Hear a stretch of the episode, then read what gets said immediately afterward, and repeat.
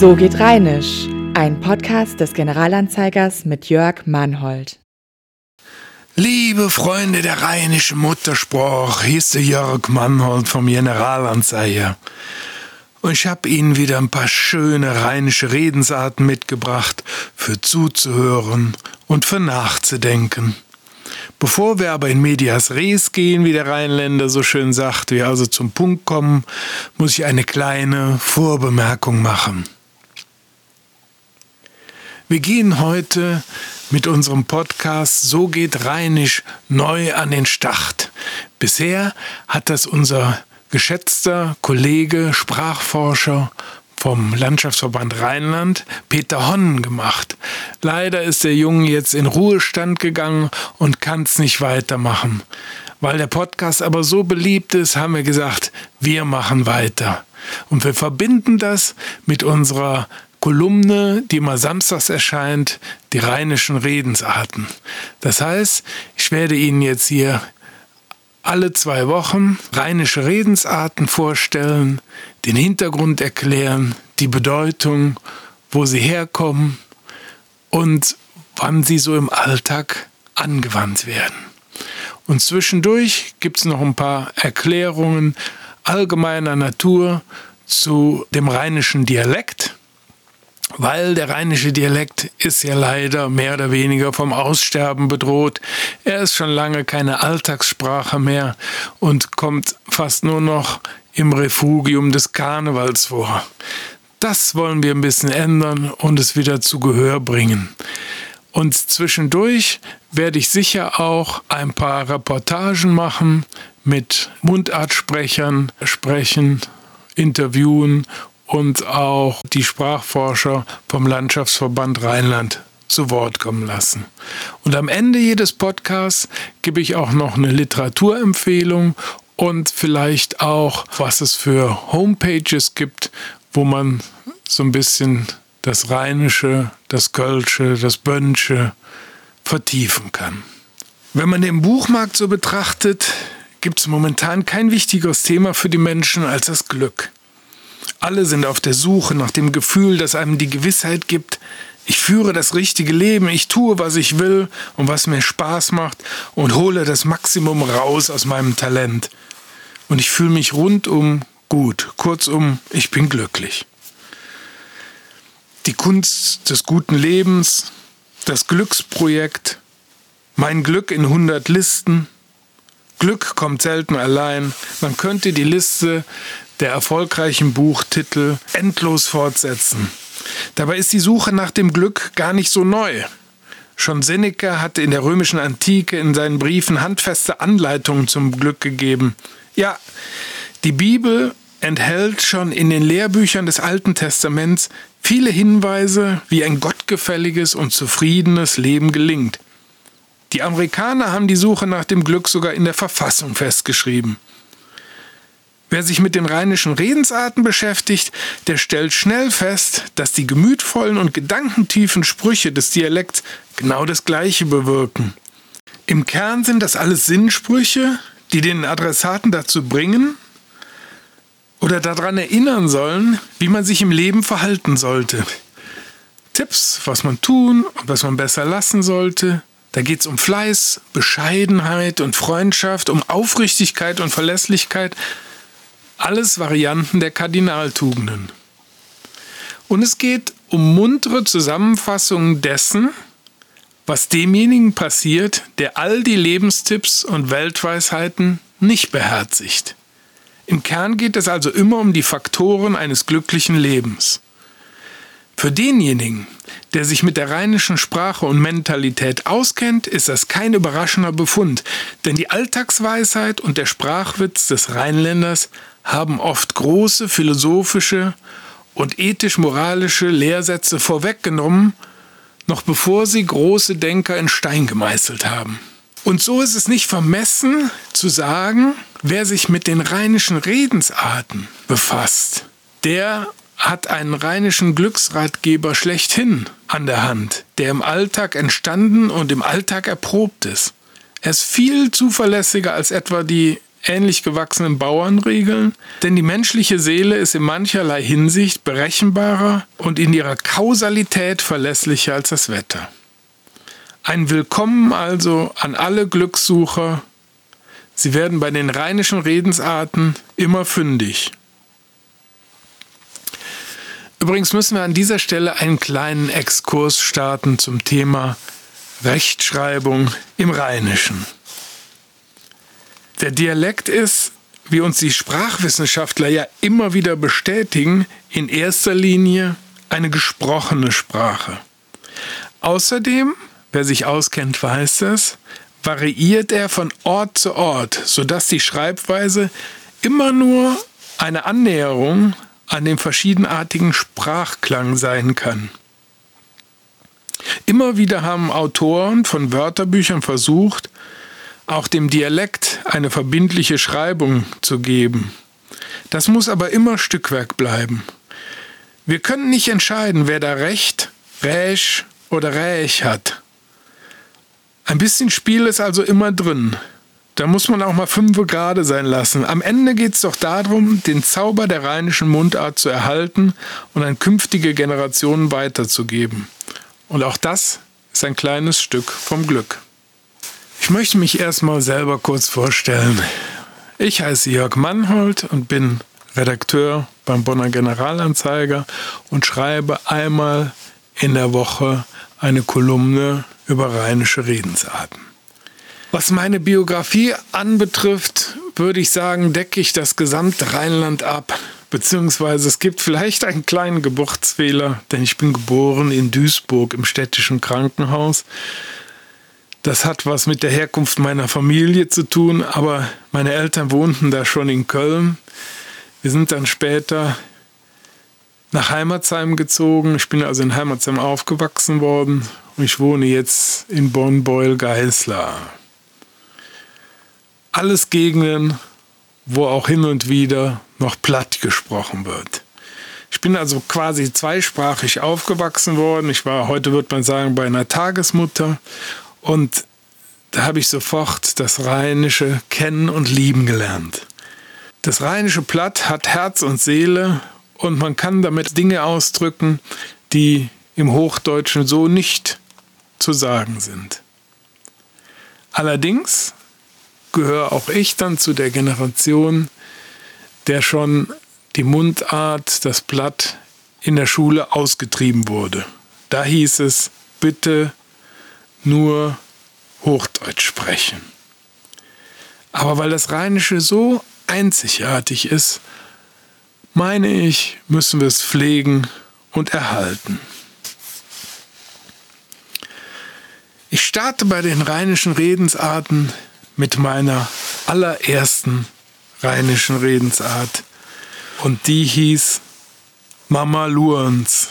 Als ich im zarten Alter von drei Jahren war, zog es meine Eltern ins schöne Heimatsheim. Sie sprachen manierliches Hochdeutsch und wenig bis gar kein Platt. Da war überhaupt kein rheinischer Input zu erwarten. Glücklicherweise fügte sich, dass meine Tagesmutter Betty in 0, nichts nachholte, was meine Erziehungsberechtigten nicht zu leisten imstande waren. Das erste Wort, wie immer bei jedem Kind, klarer Fall, Mama. Das zweite und dritte Wort war allerdings schon rheinischer Herkunft und meine Mutter stutzte, als sie mich nachmittags bei der Tagesmutter abholte, denn ich begrüßte sie mit dem Satz Mama lur uns. Man kann es kurz sagen, sie wusste überhaupt nicht, was ich von ihr wollte. Dabei hätte sie sich denken können, denn nach Mama ist das nächste Wort im Sprachschatz kleiner Kinder üblicherweise gucken. Und so heißt diese Redewendung so viel wie Mama, guck mal. Da schwingt doch auch ein bisschen Stolz mit, etwas gesehen oder geschaffen zu haben, und das Kind wartet auf ein Lob des angesprochenen Erwachsenen.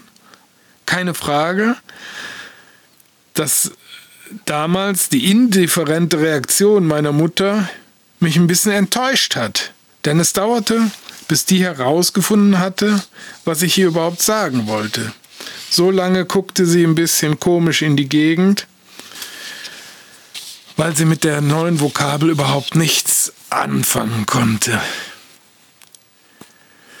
Eine kleine Entschädigung für uns alle, für alle Beteiligten ist, dass diese Anekdote in den Fundus des Familiengedächtnisses eingegangen ist und zu besonderen Anlässen wird sie immer mal wieder rausgekramt und gewinnbringend vorgetragen.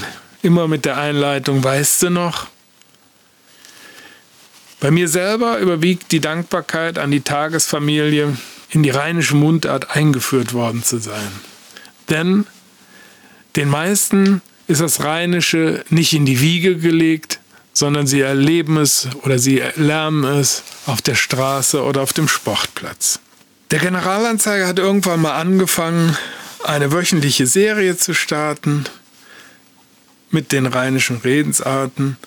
Und das Erstaunliche ist, das Ding läuft jetzt seit drei Jahren und es hat ein dauerhaftes positives Echo.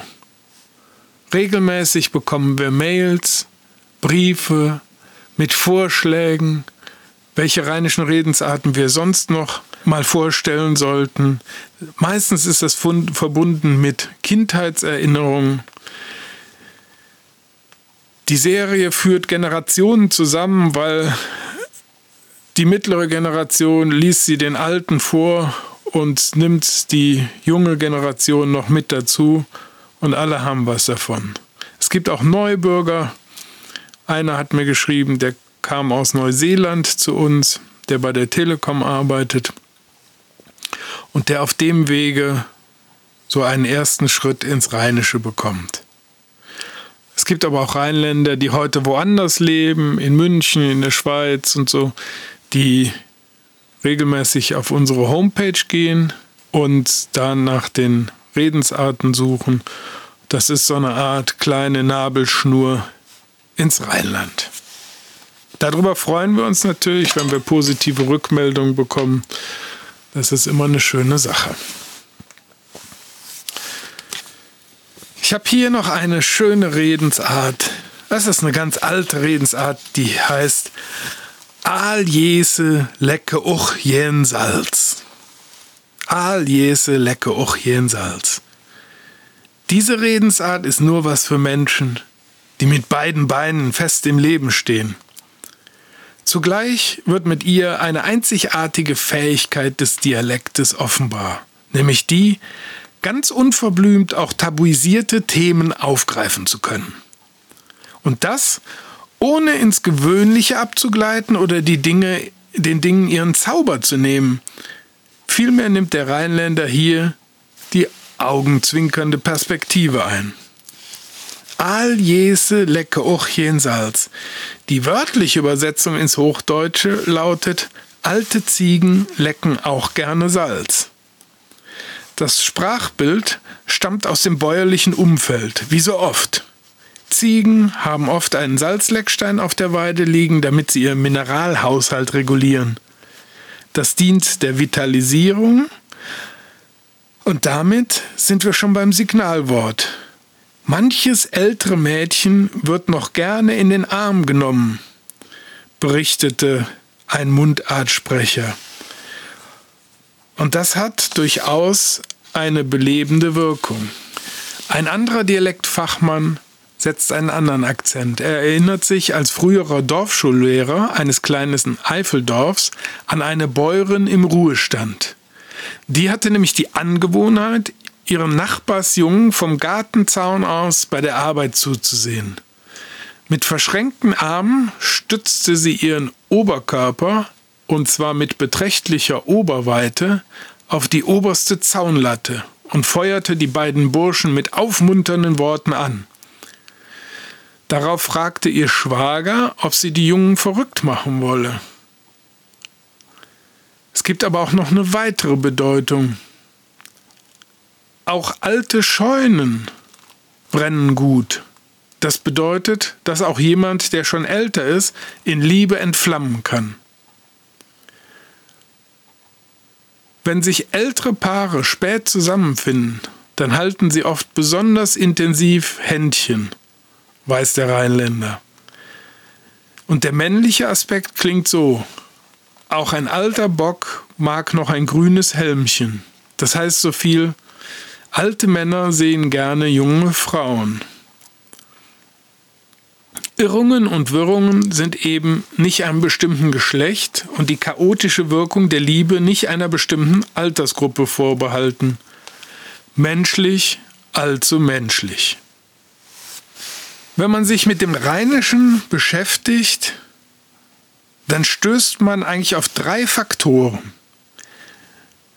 Denn sie bedeutet immer Poesie, Heimat und Glück.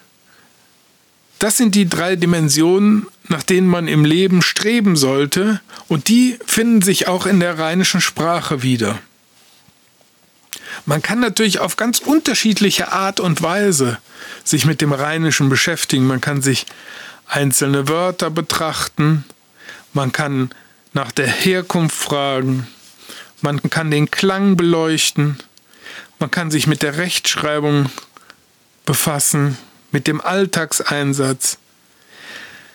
Bei den rheinischen Redensarten haben wir im Grunde genommen ein Komplettpaket. Da haben wir alles von dem zusammen. Und die rheinischen Redensarten definieren auch besser als alles andere das rheinische Wesen. Und deshalb haben wir uns das in den Fokus genommen.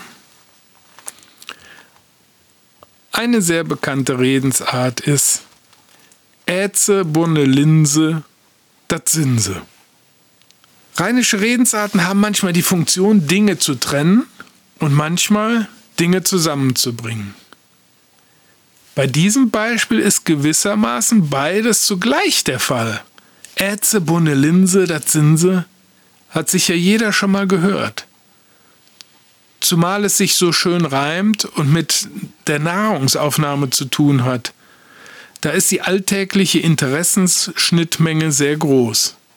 Ins Hochdeutsche übersetzt heißt der Satz Erbsen, Bohnen, Linsen, die sind es. Der Satz hat sich über ein Lied ins kollektive Gedächtnis geschlichen, gesungen vom legendären kölschen Heimatsänger Horst Müß. Ganz sachlich gesprochen könnte man es als kulinarischen Hinweis verstehen, der die im Rheinland so beliebten Hülsenfrüchte zusammenfasst. Erbsensuppe, Bohnensuppe, Linsensuppe. Die gehören zu den Gerichten, die im Gebiet um Köln und Bonn patriotische Gefühle zum Vorschein bringen. Ihre Beliebtheit hat wohl weniger damit zu tun, dass sie wie Appeltat, also Apfelkuchen, schmecken. So sagt es jedenfalls die Verszeile. Vielmehr handelt es sich um typische Wintergerichte, die auch zu Karneval gern genommen werden. Hülsenfrüchte lassen sich über die kalte Jahreszeit hinweg gut aufbewahren. Und da sind sie hin und wieder eine schöne geschmackliche Abwechslung. Der Liedertexter Klaus Krumsdorf hat die Zeile in einem späteren Song variiert. Da heißt es: Äze bunne Linse, bringe de Fott zum Grinse. Also bringen den Hintern zum Grinsen. Und an dieser Stelle sind wir bei der Kernaussage, die Horst Müß zwar zwischen den Zeilen transportiert, aber nicht offen ausspricht. Vielmehr berichtet er, dass es beim Militär immer Hülsenfrüchte gab und sich beim Appell am nächsten Morgen wie von selbst ein Lied aus Winden anstimmt. Und dazu singen die Soldaten dann Erbsen, Bohnen, Linsen, die sind es. Oder schöner klanglich Äze, Bohne, Linse, das sind sie. Da bekommt die Zeile eine leicht entschuldigende Aussage, denn das Konzert war so nicht bestellt. Ich hatte eben schon mal gesagt, dass die rheinischen Redensarten quasi ein Vehikel auf dem Weg zum Glück sind. Warum ist das so? Der Glücksatlas der Deutschen Post aus dem Jahr 2018 stellt fest, dass die Rheinländer zu den glücklichsten Menschen gehören. Das ist ein besonderer Befund, weil ja, wie gesagt, viele Menschen nach dem Glück suchen. Es gibt viele Glücksratgeber. Und in den rheinischen Redensarten, wir haben das eben auch schon mal gesagt, ist eigentlich all das enthalten. Hinweise, wie man sein Leben gestalten soll, damit man glücklich wird. Das ist im Alltag erprobt über die Jahrhunderte. Es geht dann immer um Gesundheit, Sparsamkeit, Bescheidenheit, aber auch Regeln zum menschlichen Miteinander. Kurz und gut, die rheinische Lebensart ist eine Philosophie, die nur zum Glück führen kann. Und deswegen macht es Sinn, sich mit den rheinischen Redensarten zu befassen. Ich habe noch eine, die ist auch augenzwinkernd gemeint. Und zwar besser ein Plät wie ja kein Haar. Besser ein Plät wie ja kein Haar. Die typische Dialektik des Landstrichs zwischen Düsseldorf und Koblenz hat ihren eigenen Charme. Sie gipfelt zuweilen in dem liebevollen Versuch, das Nichts als etwas mehr erscheinen zu lassen, als es ist. Davon kann diese rheinische Redensart beredtes Zeugnis ablegen. Besser und plät wie Jakenhor gehört sicher zu den kürzesten Witzen des Universums. Besteht er doch nur aus einer Pointe, so etwas bekommt praktisch nur der geübte Rheinländer hin. Zu gut Hochdeutsch heißt das, besser eine Glatze als gar keine Haare. Zeitgenossen, die im Alltag hauptsächlich auf die Logik vertrauen, stehen da erstmal die Haare zu Berge, falls vorliegend.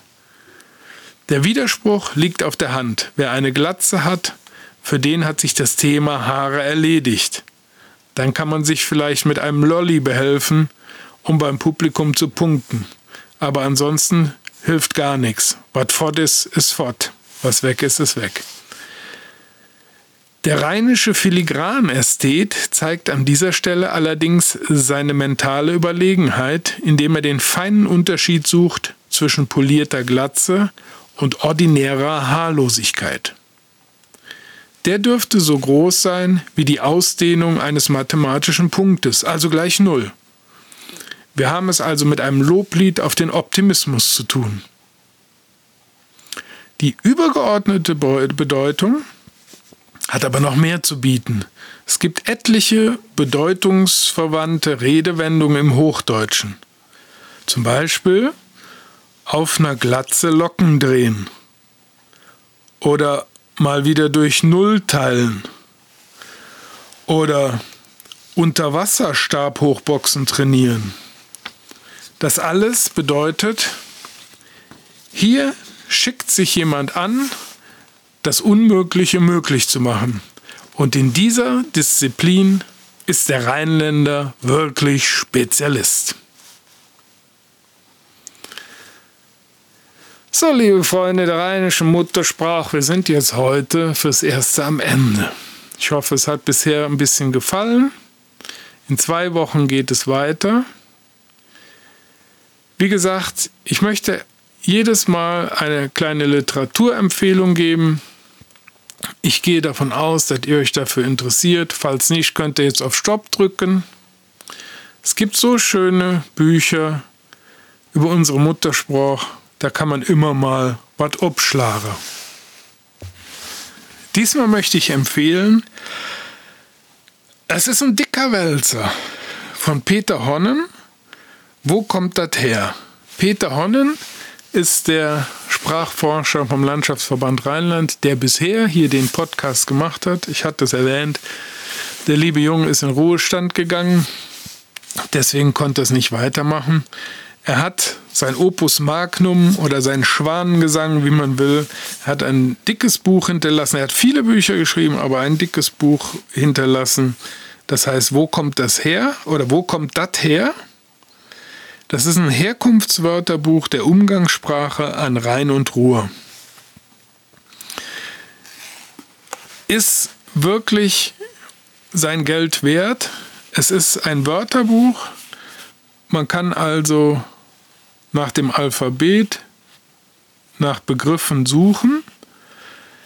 Der Vorteil ist, es wird nicht nur ganz kurz die Übersetzung geliefert, sondern es werden die Wurzeln, die Herkunft und auch die Wortfamilie umfangreich erklärt.